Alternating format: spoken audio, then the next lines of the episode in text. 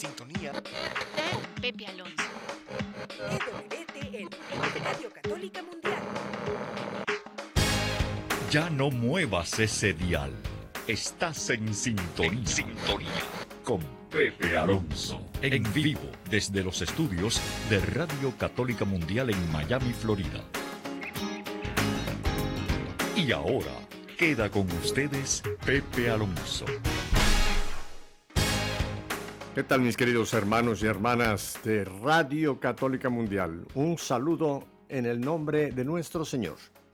En un momento más vamos a viajar hacia ese país queridísimo, Colombia, concretamente a su capital, Bogotá, con un invitado que ya no es invitado, es alguien muy conocido aquí entre nosotros, pero no les voy a dar todavía la sorpresa de quién es.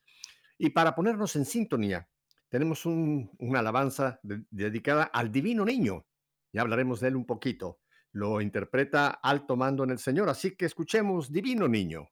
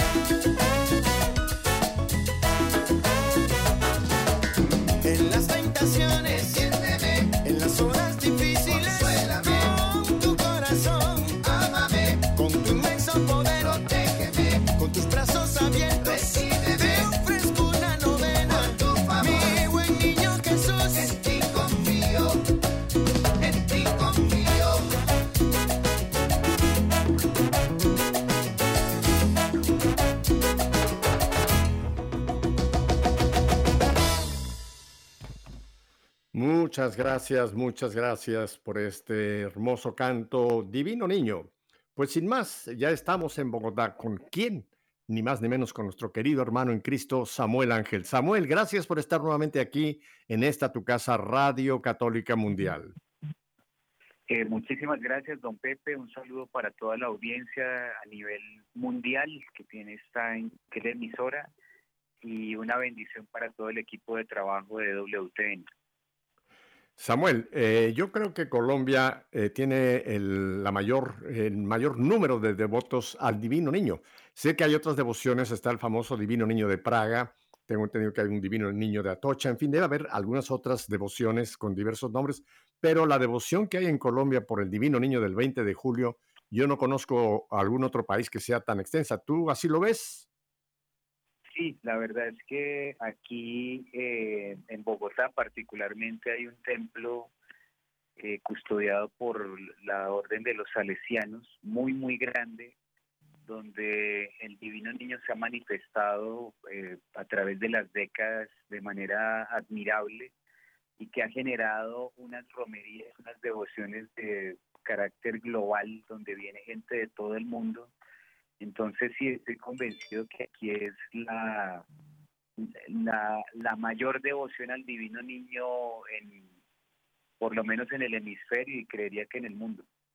Así lo creo. Bueno, tú sabes que Madre Angélica eh, estuvo allí en el santuario del 20 de julio. Yo tuve la dicha también de estar en el santuario, pero Madre Angélica eh, tuvo un momento muy místico estando allí en el santuario ah, del 20 de julio, porque estando orando frente a esta imagen del Divino Niño, que es hermosísimo, por cierto, ella tuvo eh, una locución con el niño donde él le pidió que, le, le, construyera un templo y de eso lo que sucedió fue que se construyó el monasterio de Nuestra Señora de los Ángeles, eh, gracias a esa respuesta de Madre Angélica al Divino Niño. ¿Sabías tú esto, no? Sí, sí, sí. Eh, recordará, don Pepe, que tuvimos la oportunidad de estar en el convento y de, las hermanas eh, a, las que pertenece la Madre Angélica y ahí pues ahí eh, se evidencia un poco esa historia, ¿no? De hecho, las gentes que han tenido la fortuna de visitar eh, lo que es propiamente la basílica, ahí en el santuario, se han dado cuenta de que hay un divino niño eh, réplica del de, claro, el de Colombia es más pequeñito, pero este es una réplica de un gran tamaño que está entrando de frente a mano derecha en un altar lateral. Así que eh, para Madre Angélica y para todos nosotros, CWTN y Radio Católica, la tenemos también mucha devoción al divino niño. Así que qué bueno que Colombia tiene esta devoción. Eh, Samuel, recién este domingo Colombia tuvo comicios, tuvieron elecciones y creo que pues toda América Latina hemos estado muy pendientes, sabemos que ahora se va a una segunda vuelta. Cuéntanos cuál es tu impresión, cuáles son tus primeras reacciones a, lo que sucedió este domingo en Colombia, Samuel. Bueno, el, candidato de la izquierda, Gustavo Petro, eh, obtuvo un 40% de, de los votos le siguió un candidato un poco un candidato, eh, una outsider, como se dice, que es Rodolfo Hernández con un 28%. El candidato de lo que se llamaría una centro derecha, Federico Gutiérrez, tuvo un 24%. Y eh, un candidato del Partido Verde eh, obtuvo el 4%.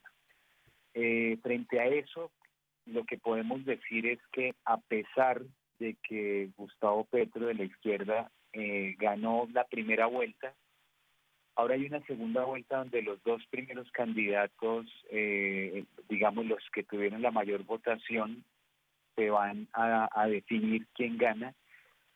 Y se ve una clarísima tendencia de, que todos los demás votos pueden ir para Rodolfo Hernández, con lo cual eh, pues es posible que sea Rodolfo Hernández el, eh, quien se lleve la presidencia. Eh, la verdad es que han habido algunos fenómenos muy, muy curiosos porque a pesar de que Rodolfo Hernández es un candidato él fue alcalde de Bucaramanga, en su alcaldía, la verdad es que tuvimos algunos problemas con él porque eh, el tema suyo con temas como la ideología de género fue muy fuerte, pero no es el candidato de la cortina de hierro, el, candidato comunista, el estilo Petro, es un es un señor muy mayor, eh, tiene ya está cercano de los 80 años, eh, es un señor eh, constructor, ingeniero, que en, los, en estos temas sociopolíticos eh, no tiene mucha formación, entonces le da cabida a ese tipo de temas de las nuevas izquierdas, pero no es, repito, el candidato de la izquierda pura y dura, estilo Petro, con lo cual eh, creemos que puede, puede convertirse en una esperanza en el sentido de que el país no caiga en las garras del comunismo, que es lo que pasó, por ejemplo, con Chile o con Perú, ¿no? Entonces, al parecer las oraciones, porque lo que sí empezó a haber en Colombia fue un fenómeno de oración de parte del pueblo católico muy, muy fuerte. Casi todos los días había una actividad, casi todos los días había una devoción, marchas de oración, rosarios de hombres, eh, novenas en las redes. Eh, pues Dios sabe cómo hace sus cosas. La verdad es que muchos le estábamos apuntando un poco a que en la primera vuelta estuviera el binomio Gustavo Petro Federico Gutiérrez, pero con un Federico Gutiérrez hubiese sido un gobierno bastante difícil, dado que Gustavo Petro enarboló la bandera de la supuesta política del amor frente a la política del odio de cualquiera de sus contradictores. Y Federico Gutiérrez dada su cercanía con el uribismo, dada su cercanía con el actual presidente, hubiese sido el target perfecto para que Gustavo Petro tuviera la excusa para incendiar el país. En el caso de Rodolfo Hernández, un señor al cual la guerrilla del ELN le asesinó a su hija, la guerrilla de las FARC secuestró a su papá, eh, una víctima de, de, las situaciones por las cuales desafortunadamente ha atravesado Colombia en los últimos 70 años. Se le muestra muy difícil a un Gustavo Petro que se ha victimizado siendo el eh, guerrillero del M-19 en su momento. Entonces Dios sabe cómo hace sus cosas. La verdad es que estamos, eh, como decimos popularmente en Colombia, respirando un fresquito porque nos dio como un nuevo oxígeno el que fuera este outsider el que el que haya ganado digamos su puesto para para disputar la, la presidencia. Entonces ese es el panorama eh, fruto de las elecciones del domingo pasado He oído yo varios eh, comentaristas eh, políticos haciendo la observación que realmente fue una enorme sorpresa porque es como en las carreras de caballos, por ejemplo, del Kentucky Derby, un caballo que viene de atrás, que no tiene que, nadie le da muchas posibilidades, resulta que luego es el ganador, ¿no? Y lo que he oído los comentarios es que efectivamente este señor ah, Hernández no tenía, no tenía grandes posibilidades, ah, eh, por lo menos con los analistas políticos, porque tú ya lo has descrito, no es un político de carrera, aunque fue alcalde de Bucaramanga, ¿no? Pero mira, sí, efectivamente, Dios sobra de maneras que a veces no podemos eh, imaginar y yo creo que no hay duda de que está la mano de Dios metida en esto, porque efectivamente esta puede ser la respuesta a este pueblo católico eh, colombiano, Samuel. Eh, mira, no sé si tú seguiste las, cuando hubo las elecciones para, para, para, en Madrid, para las, bueno, para la presidencia de Madrid, de, la Comunidad de Madrid en Madrid, España, que la ganó una mujer eh, y con también eh, un lema que fue muy interesante. Ella creó un solo lema, que el lema hizo un tremendo impacto. Ella, su lema fueron dos palabras, comunismo o libertad. Punto. Y esas palabras fueron eléctricas para muchísima gente, porque simplemente al oír la palabra comunismo, ya hay mucha gente que aunque tenga cierta simpatía por un candidato, ya inmediatamente lo va a identificar, va a decir, no, pues si este es comunista, este es comunismo, y la otra palabra que es la que todo el mundo anhela, ¿no? Libertad. Libertad en el sentido amplio y pleno y, limpio de la palabra.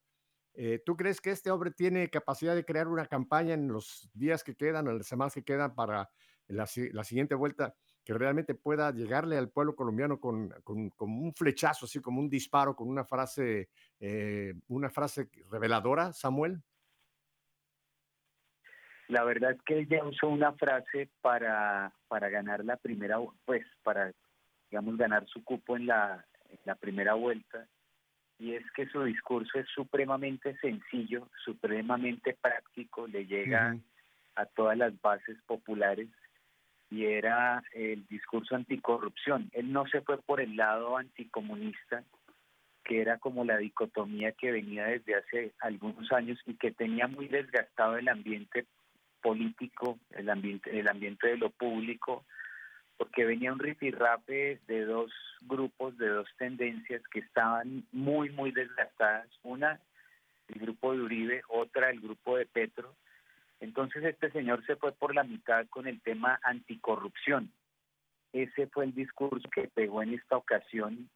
Eh, curiosamente, Rodolfo Hernández sale con algunas charadas, con algunas frases que son muy atrayentes, que, que pegan en la opinión pública y fruto de la primera vuelta resultó diciendo el uribismo murió en la primera vuelta y en la segunda va a morir el petrismo, refiriéndose a, a dos tendencias políticas muy fuertes en Colombia, pero con un desgaste impresionante, fruto de andar eh, en todo momento en una disputa por el poder.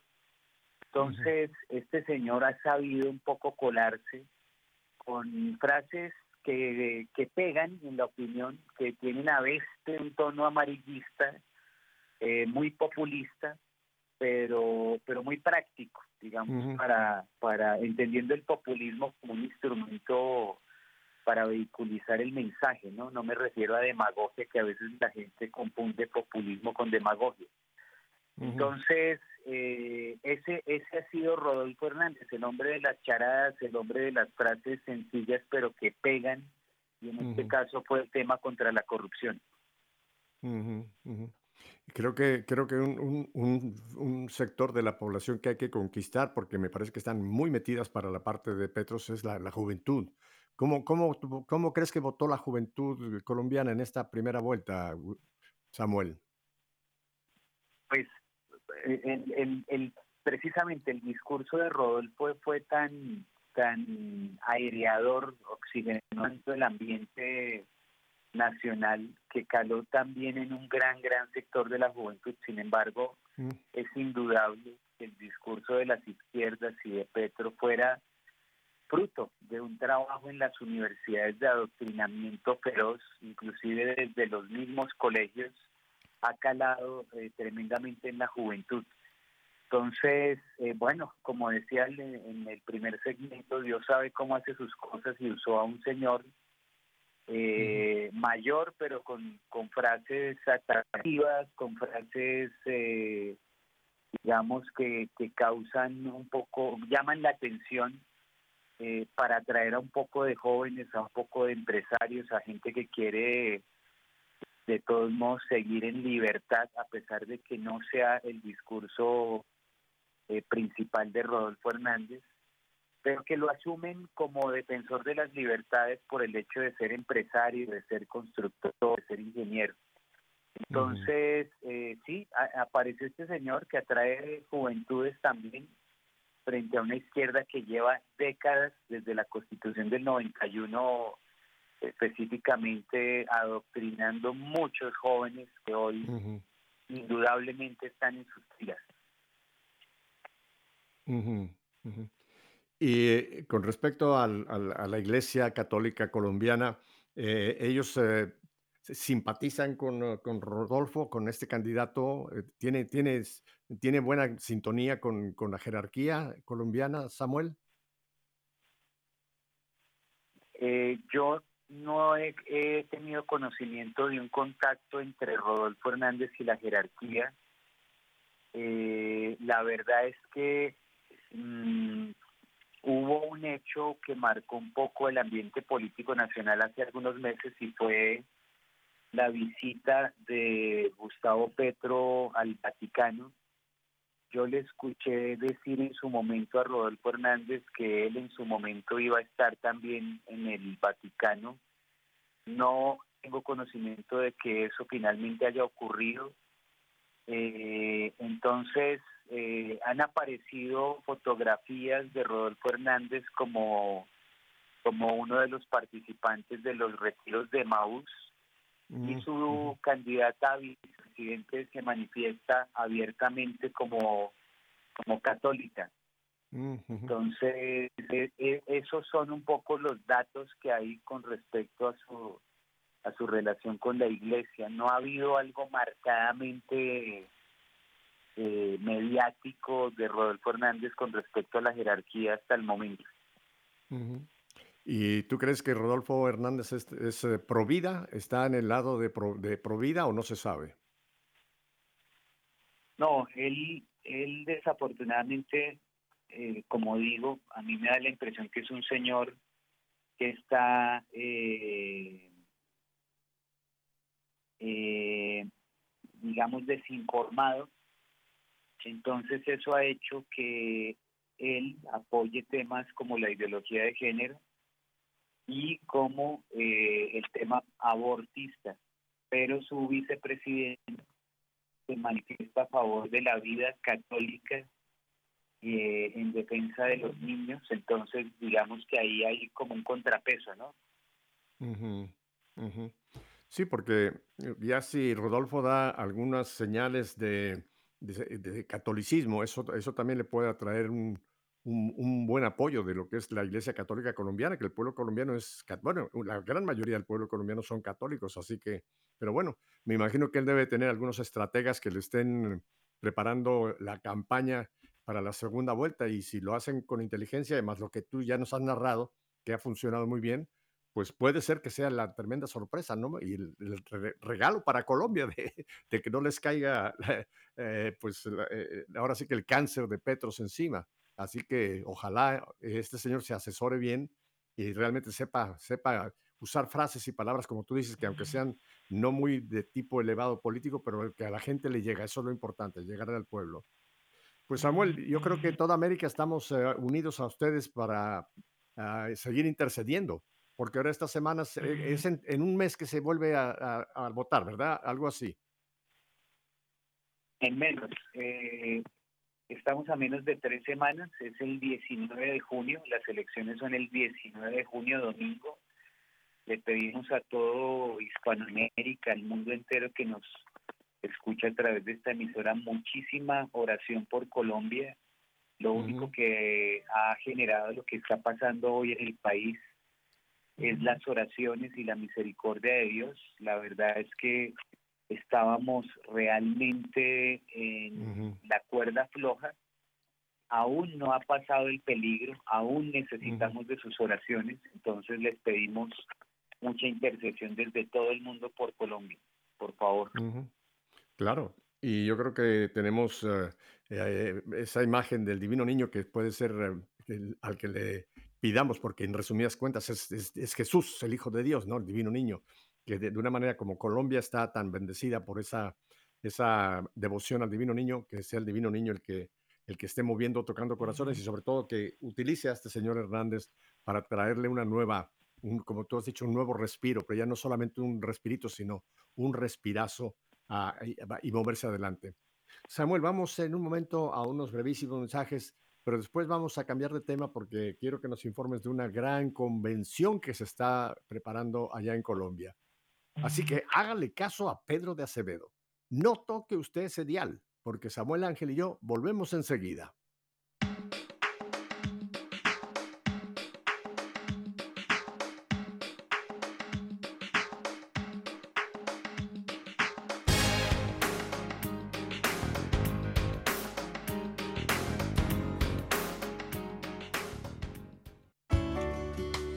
Al Señor todas las naciones Aclamadlo todos los pueblos. Firme es su misericordia con nosotros, su fidelidad dura por siempre.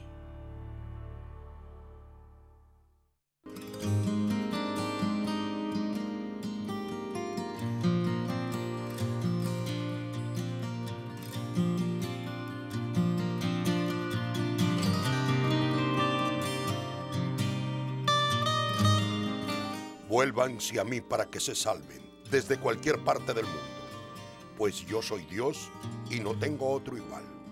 Sí, así habla Yahvé, creador de los cielos, que es Dios, que ha formado y hecho la tierra, que le puso cimientos y que no la creó para que esté vacía sino para ser habitada. Yo soy Yahvé y no hay otro igual.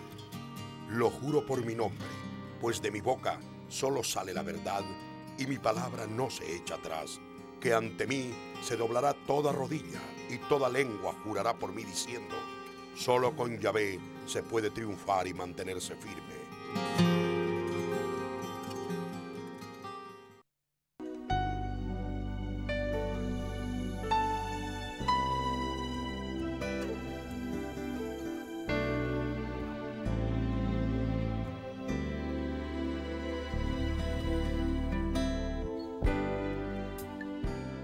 Cuando contemplo el cielo, de innumerables luces adornado, y miro hacia el suelo de noche rodeado, en sueño y en olvido sepultado, el amor y la pena despiertan en mi pecho un ansia ardiente. Aquí vive el contento, aquí reina la paz, aquí asentado en rico y alto asiento, está el amor sagrado, de glorias y deleites rodeado Inmensa hermosura aquí se muestra toda, y resplandece clarísima luz pura que jamás anochece. Eterna primavera aquí florece.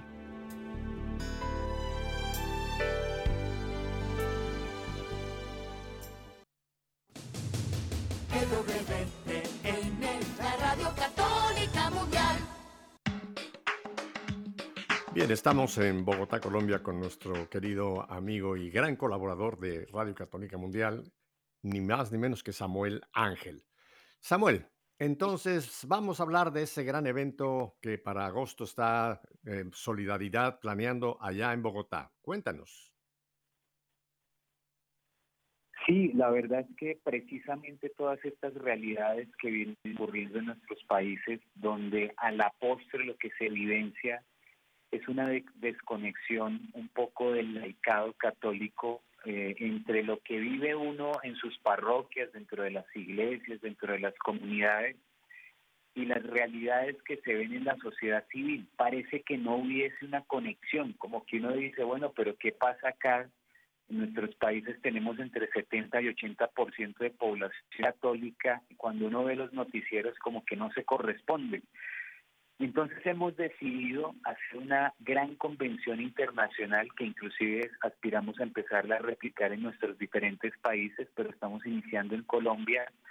Los días 27 y 28 de agosto se llama Convención Internacional Católica, que tiene como objetivo principal volver a conectar el ser cristiano con el ser ciudadano. Es decir, que sin dejar de ser lo que somos cristianos, cuando salgamos a la sociedad civil, podamos evidenciar el ser cristianos cuando eh, tenemos que desempeñarnos como ciudadanos y viceversa. Hay personas que son eh, a veces muy buenos ciudadanos, pero que no se han conectado con, eh, con el hecho de la cristiandad, con la civilización cristiana, con eso tan grande que es el Evangelio, que es el Espíritu Santo ahora en Pentecostés, que son todas las riquezas que vivimos. Entonces, la convención tiene la finalidad de remover las fibras del pueblo católico, del pueblo cristiano, del pueblo laico y eh, invitarlo de la mano de vivir su cristiandad como ciudadano a levantar precisamente la gran civilización cristiana que estamos viendo que está siendo azotada por ideologías, por eh, separaciones de los hogares, por abortos, por eh, estas tendencias que están ocurriendo en las universidades, en los colegios, muchos colegios católicos de todos nuestros países, preocupadísimos porque a través de las normas, las leyes les están imprimiendo unas eh, maneras de actuar completamente anticristianas, eh, sacerdotes azotados por los medios de comunicación, por la propaganda. Es decir, frente a toda esta avalancha tenía que ocurrir en algún momento el que el pueblo católico se uniera para reflexionar sobre esos temas y actuar en consecuencia. Entonces, aquí está la Convención Internacional Católica a la cual estamos invitando a todo el pueblo católico del mundo entero. O sea que No es una convención meramente colombiana, sino eh, están abiertos ustedes a gente de otros países que quieran participar. Eso es lo que entiendo, ¿verdad? Claro, la Convención Internacional Católica va a contar, desde ya Mm. lo, lo sabemos, con participantes de México, de Perú, de Estados Unidos y esperamos que muchos otros países nos acompañen. Pues creo que están ustedes eh, justo en el, en- en- con el blanco perfecto, Samuel, porque tú lo sabes que tú y yo lo hemos hablado en otros contextos de lo que ya nos decía Gaudium et Spes allá en el Concilio Vaticano II, ¿no? Que decía la gran tragedia de nuestro tiempo es el divorcio entre fe y vida. Y eso desgraciadamente es una realidad en todo, en todo el mundo, no solamente en América, ni qué decir en Europa. La- hay gente que sí van a misa, se declaran católicos, pero después su vida no corresponde a, a sus realidades eh, civiles, ¿no? Que es donde tenemos nosotros que llevar a, a hacer- a hacer, el cambio. Eh, no, no solamente hora, sino hora y labora. Y creo que es precisamente una convención como esta que, que despierte esa conciencia de que si no nosotros, ¿quién? Y si no, ahora, ¿cuándo? ¿Quién va a cambiar las cosas? Tenemos que ser nosotros los, los católicos, Samuel.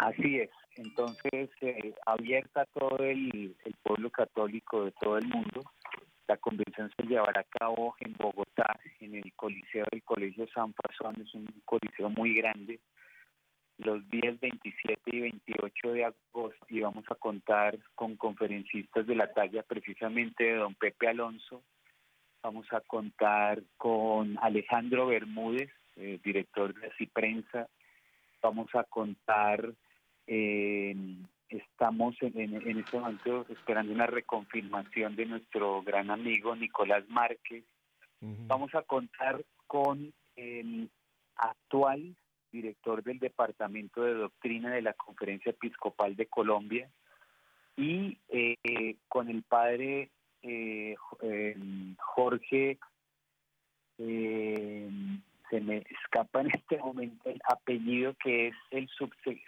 subsecretario de la Conferencia Episcopal. Toda la información ustedes la pueden encontrar en eh, CICCOL, Convención Internacional Católica, CICCOL.com. Eh, también estará Monseñor Miguel Fernando González, él es el obispo de la diócesis del Espinal y administrador apostólico de Garzón. Jorge Enrique Bustamante es el padre al que me refería antes, es el secretario adjunto de la conferencia episcopal.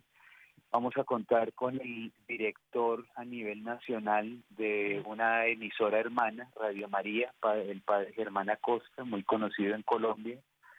Eh, voy a estar yo también y hay dos más sorpresitas que estamos esperando la reconfirmación.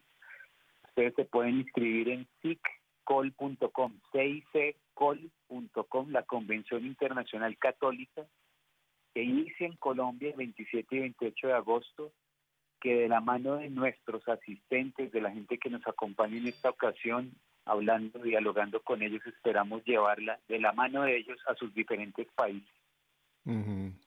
O sea que este es como, como el, primer, el, primer, el primer trompetazo fuerte de otra serie de convenciones que se irán, y, como tú lo has dicho, eh, rotando en otros países, de- especialmente en América Latina, serán las siguientes convenciones, ¿verdad? Eh, esperamos llegar a los Estados Unidos muy pronto. La verdad es que el laicado americano nos ha hablado de unas situaciones muy difíciles, muy fuertes allá y creo que nosotros hemos sido un poco especialistas en subirnos en las olas más altas. Ujú. Entonces esperamos estar muy pronto en los Estados Unidos con la convención. Bueno, si quieres un lugar que con solo mencionarlo la gente se le hace agua a la boca, eh, piensa en Miami, Florida. No por el hecho de que yo viva aquí, no, Sí. sino simplemente es un lugar que tiene mucho, mucho atractivo, sobre todo para la gente que quiere venir a Estados Unidos y entrar por acá, por la península de, de la Florida. Y Samuel, entonces la gente que tenga interés eh, puede hacer, eh, eh, la página la vamos a estar repitiendo, donde pueden encontrar toda la información en cuanto a la conferencia. La gente que viene, viene de otros países, ¿ustedes también tienen po- posibilidad de, de arreglar cuestión de hospedaje? Me refiero a hoteles, si tienen algún contacto con hotelería para ofrecer a lo mejor algún buen precio que les den a ustedes o cosas por el estilo. Sí, sí, sí, tenemos todo eso eh, aquí en la página. Si ustedes entran a ciccol.com, cic.com, aparece un eh, icono, una pestaña de contáctenos. Simplemente se comunican con nosotros, nosotros nos dejan sus datos, digamos, y nosotros estaremos entrando en contacto con ustedes para ponerles a disposición todo el portafolio de opciones que tenemos para nuestros eh, visitantes, las personas que nos acompañan. Eh, eh, es, es, un momento crucial, Samuel, el que está viviendo la humanidad. el mal se está moviendo con todos sus, uh, con todos sus uh, posibles tentáculos por todas partes. Y, yo creo que la respuesta para este, para este mal tan, tan tremendo que está la humanidad, estamos por todas partes, donde usted lo quiera ver, vaya usted a Europa, terrible lo que está pasando a América, ni que lo digamos, etcétera. Pero eh, yo creo que este es el momento de, de, la iglesia, Samuel, el momento de cumplir lo que el Señor nos, nos dijo, vayan y hagan discípulos. Y creo que en eso le hemos fallado al Señor por 20 siglos, Samuel. Ha habido épocas de oro, digamos, en la evangelización, pero en global creo que hemos permitido que en lugar de nosotros cristianizar al mundo, hemos más permitido que el mundo mundanice a, lo que nos llamamos iglesia, ¿no? Entonces yo creo que es un momento crítico que todo católico debe decir, aquí estoy, Señor. Cada uno en su realidad, cada uno en su, en su, como la visión de San José María Escribá de Balaguer, ¿no? La santidad hay que vivirla ahí donde tú estás. Y yo creo que este llamado que estás, eh, se va a dar a través de la conferencia es que cada quien en nuestra realidad de vida tratemos de hacer un cambio ahí en esa realidad, en mi trabajo, en mi industria, en, fin, en, el ambiente que yo me muevo. Esta es la visión que tienen ustedes, ¿verdad, Samuel?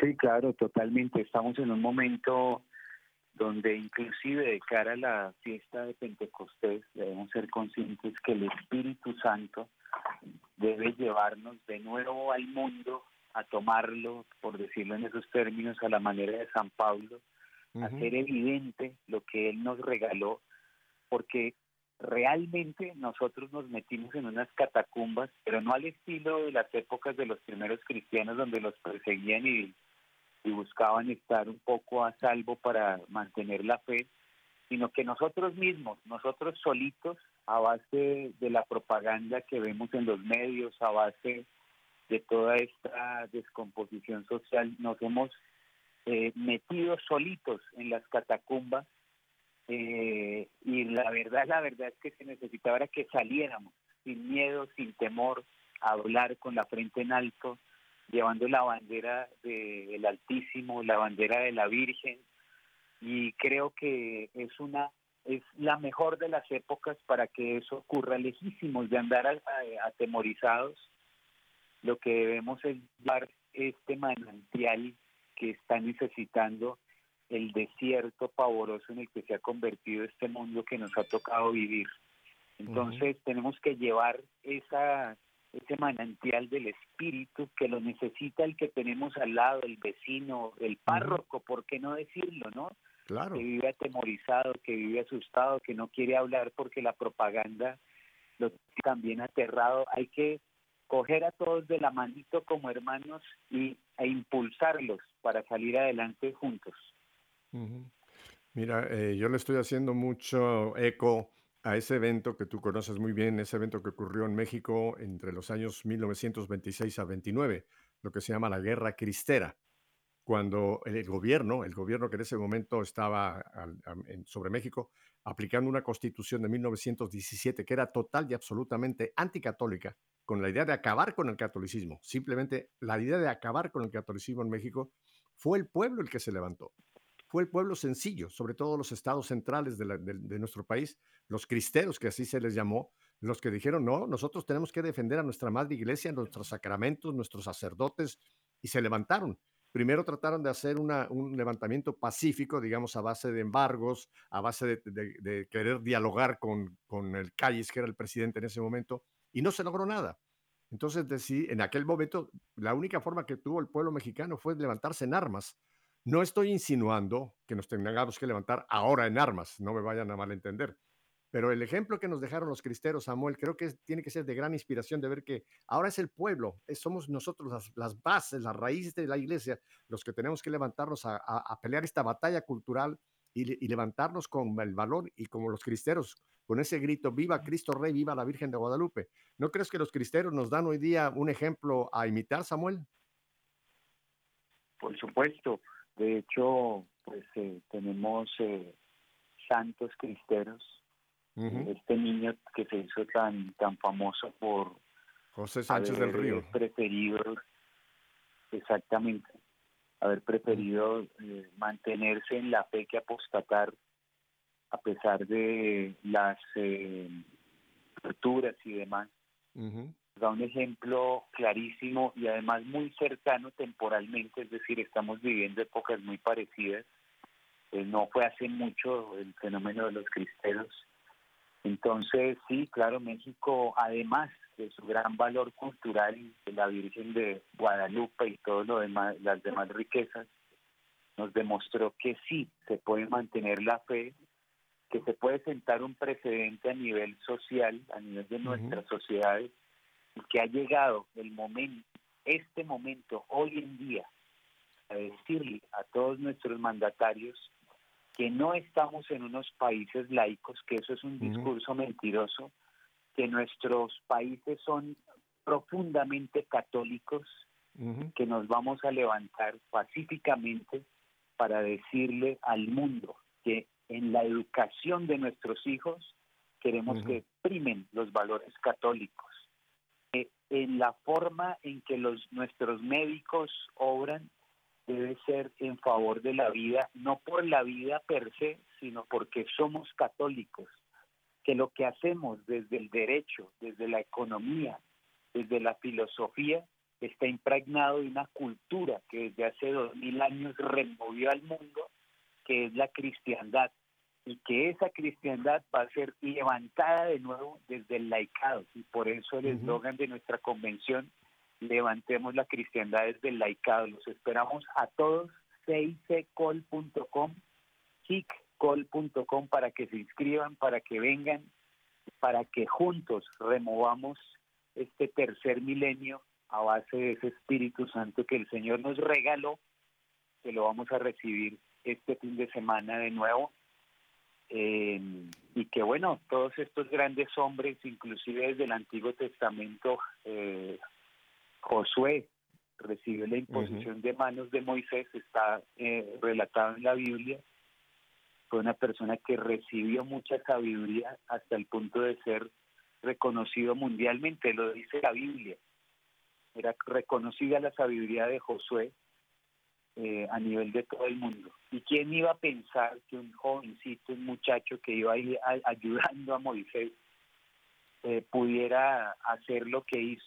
Pues no era él, era el Espíritu de Dios no eres tú, tienes temor, no sabes hablar, te dan miedo los medios de comunicación, te da miedo levantar la bandera de la fe, te da miedo dar un paso afuera de tu parroquia.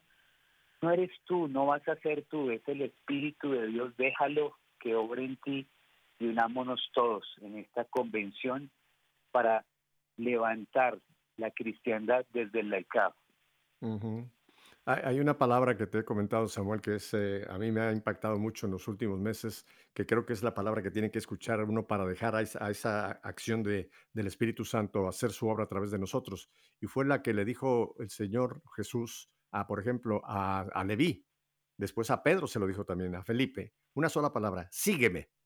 El Señor lo único que nos dice es sígueme y Él va a hacer la obra pero necesita ese levantarnos, como hizo Leví, de levantarse de la mesa de los impuestos y, y seguir al Señor. Yo creo que ese, ese sigue me tiene que ser un trompetazo muy fuerte, Samuel, para levantarme. Y entonces, ahora sí, Señor, aquí estoy. Haz, de mí, eh, como dice María, hagas en mí según tu palabra, ¿no? Darle ese fiat al Señor para que obre a través de nosotros, Samuel. Sí, sí, sí, sí. Yo sé que a veces es difícil eh, pensar en seguir al Señor, decir sí. Eh, es más, solamente pensar en escuchar la invitación, sígueme, ya empiezan a temblar las rodillas, pero si cerramos un poquito los ojos, le pedimos al Señor que no seamos nosotros, sino que sea Él en nosotros, así al estilo de San Agustín, ¿no? Que le decía eh, en el sentido de, entenderlo, no cómo voy a entender si no eres tú el que, que entiende en mí, eh, asimismo nosotros eh, podemos dar estos pasos de fe, no por nosotros, sino por Él. Si fuera por nosotros, pues nosotros somos polvo, no somos nada, pero por Él sí, sí al, al, al estilo de la Santísima Virgen, al estilo de Juan, al estilo de tantas grandes eh, personalidades, la Madre Teresa de Calcuta, Juan Pablo II, el Padre Pío, San Francisco, después de vivir una vida de mundo bien fuerte. Entonces, ah, Bueno, una, una, monja que, que todos conocemos, Samuel, Madre Angélica. Madre Angélica, una monja de Exacto. 55 años, clarisa franciscana, en un estado totalmente bautista, con 500 dólares solamente de capital. Y sin embargo, cuando el Señor le dio, le dio ese sígueme y levántate en los medios de comunicación, mira la, obra que el Señor utilizó a través de Madre Angélica y que es hoy día, pues, eh, es, es, somos el conglomerado católico en, en medios de comunicación y prensa más grande del mundo, Samuel. De una monja americana en Birmingham, Alabama, bautistas. Eh, nunca jamás ella pensó que era de adoración perpetua. y mira, mira cómo un sí al Señor, ve la obra que, que, el Señor pudo hacer a través de Madre Angélica y que sigue la obra caminando a pesar que ella está ya con el Señor, ¿verdad? Así es. Sí, yo, eh, donde pesaba, he tenido la, la oportunidad, gracias a ustedes mismos, de estar allá, de conocer la obra. Y la verdad es que se llena uno de mucho oxígeno de decir esto que parece imposible, esto que a veces el Señor pone en nuestras mentes, en nuestros corazones, estas obras por hacer. Esta mañana hablaba conmigo un jovencito de Bucaramanga, una ciudad donde estuvimos en gira hace poco, y decía, yo estaba deseoso de, hablar con usted porque la verdad es que los escuché y me cambió la vida, quiero hacer cosas, hago esto, esto con jóvenes en, en zonas deprimidas y la verdad dio mucho oxígeno escucharlos, entonces eh, hay mucha gente con muchos sueños y la verdad es que el Señor lo que hace es permitir que esos sueños se hagan realidad, Él nunca nos va a quitar nada, al contrario, lo va a repotenciar y eso fue lo que pasó con la Madre Angélica y puede pasar con cualquiera de las personas que nos está escuchando. Bueno, es que si vemos dentro de la Iglesia Católica, Samuel, muchas de las grandes obras eh, empezaron prácticamente de cero. Eh, muchos de nuestros santos y santas que tuvieron ese, ese, esa inspiración o, o, el Espíritu Santo puso en ellos el llamado a, a tal o cual eh, obra y hoy día, pues, eh, lo que la Iglesia Católica ha aportado al mundo ha sido en, en, en fenomenal a través de los siglos, ¿no? Y es así, ha sido base casi siempre respuesta de gente sencilla que aparentemente no pudiera hacer nada y el Señor se, se manifiesta perfecto, como le dijo a San Pablo, mi gracia se manifiesta perfecta en la debilidad, ¿no? Y cuando nos sentimos que no podemos, pero decimos, Señor, pero contigo sí, entonces por eso Pablo decía, todo lo puedo en Cristo que me fortalece. Ahí está la clave. Todo lo puedo en Cristo que me fortalece. Exactamente. Exactamente. Es, la, es la única opción realmente. Nuestra vida necesita de Él. El mundo necesita de Él casi que desesperadamente.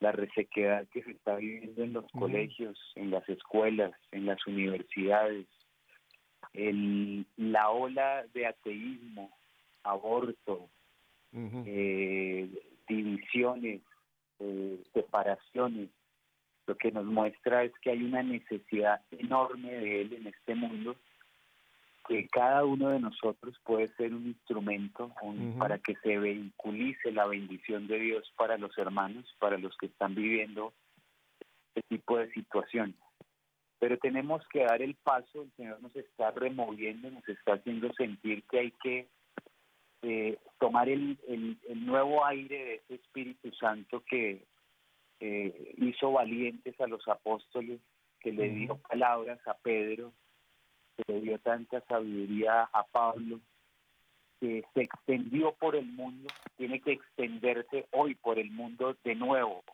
esta nueva ola de bendición y de gracias que el Señor tiene para nosotros. No, no estaba en un baulito viejo empolvada la bendición, está ahí. Lo que teníamos era que aceptarla, que recibirla y que aprovecharla. Y este uh -huh. es el momento. Yo estoy de acuerdo, Samuel. Eh, también te lo he comentado en otros contextos. Yo creo que estamos en una época en que necesitamos mártires, Ahora, la palabra mártir, primero que nada, tiene que ver con testigo. Lo que necesita, como dice el famoso evangelio estudiante, el mundo está cansado de maestros. El mundo lo que necesita son testigos. Y la palabra mártir se aplica ahí. Pero yo preveo también, Samuel, de que también tendremos que estar dispuestos al martirio, si es incluso de nuestra vida a ese punto de, amor al Señor tenemos que tener de, si es necesario, Señor, tómame, pero si esto puede ser para la sangre de mártires, siempre eh, es eh, una fuerza tremenda para la iglesia, que estemos dispuestos a arriesgar todo por el Señor, Samuel. Si no salimos a arriesgar, no salimos. Si estamos con cortapisas y con no, que a lo mejor, que esto, que, que dirán, no, necesitamos el valor de un Pablo, de lanzarse al frente hasta, como decía, la, carrera hasta, hasta la meta. Samuel, entonces en estos cuatro minutos que nos quedan, vamos a volver a dar la página donde la gente puede hacer contacto ya con la convención. Es CIC Col, ¿verdad? CICCol.com. Ah, C, C, I, C, C, O, L.com. No, Convención Internacional Católica, CIC. Y luego COL, de Colombia. ¿Es así? CICCol.com. Ajá, cic.col. Perfecto, Samuel. Bueno, pues vamos a estar, vamos a estar haciéndole mucha promoción porque esto, como tú lo has mencionado, esta puede ser el primer modelo que después en otros países tengan mucho interés en llevar este despertar al, laicado, que es el momento clave. Samuel, en este par de minutitos, ¿cuál sería tu último mensaje para este querido auditorio de Radio Católica Mundial? Bueno, levantemos la, cristiandad desde el laicado. Eh, siempre hay una esperanza. Dios siempre nos da una nueva oportunidad. Dios nos da siempre la oportunidad una tierra prometida de ver una, un nuevo amanecer, una nueva oportunidad de respirar en la situación más difícil en la, en la que nos encontremos. Dios siempre lo hace todo nuevo. Eh, nos quiere llevar muchísimo más allá y esto no es para santos que estén en los pilares de las iglesias al lado de San José o de la Virgen, sino para personas de carne y hueso y su debilidad deciden dar un paso adelante eh, a pesar de todas las situaciones que estén viviendo, a pesar de cualquier dificultad. Así es que a esta convención estamos invitando a todos aquellos que en medio de su debilidad, de su necesidad, quieren eh, renovar ese espíritu, pedirle a Dios que descienda con fuerza como en Pentecostés y que nos ayude de la mano de simples humanos, de simples pecadores, como eran todos los apóstoles, como fue el mismo Pablo que aplaudió el asesinato de Esteban, eh, renovar la iglesia hoy en día. Así es que los esperamos a todos, no hay prerequisitos de cartones de santidad en las paredes con títulos, no, no, no, simplemente el, el, Señor dice en la palabra bienaventurada los hombres de buena voluntad, eso es lo que a los que estamos invitando, a todos aquellos que de buena voluntad quieren dar un paso adelante y, eh, y, servirle al Señor en sus entornos, en sus realidades. No importa el tipo de realidades, vean lo que hizo la Madre Angélica, vean lo que hizo la Madre Teresa de Calcuta en las peores circunstancias, transformaron sus entornos de la mano de Dios. Así es, Samuel. Y mira, te tengo una oferta voy a llevar, que tengo en mi poder, una reliquia de San José Sánchez del Río y tengo otra reliquia de San Anacleto González Flores con otros siete beatos mexicanos, todos ellos mártires de la cristiada. Así que esas reliquias van a estar allá en la convención, Samuel. ¿Me las aceptas? No, pues imagínese, espectacular. Gracias, don, Pepe. Y yo sé que cuando esto lo sepa la, la gente que nos va a acompañar pues va a estar postrados de rodillas dándole gracias a Dios por por esos ejemplos, modelos que tenemos en estos cristeros. Muy bien, pues mi querida familia, vamos a Colombia. Y si Dios nos concede, ¿qué? 24 horas. Mañana volveremos para seguir en sintonía. Hasta mañana, que Dios nos bendiga.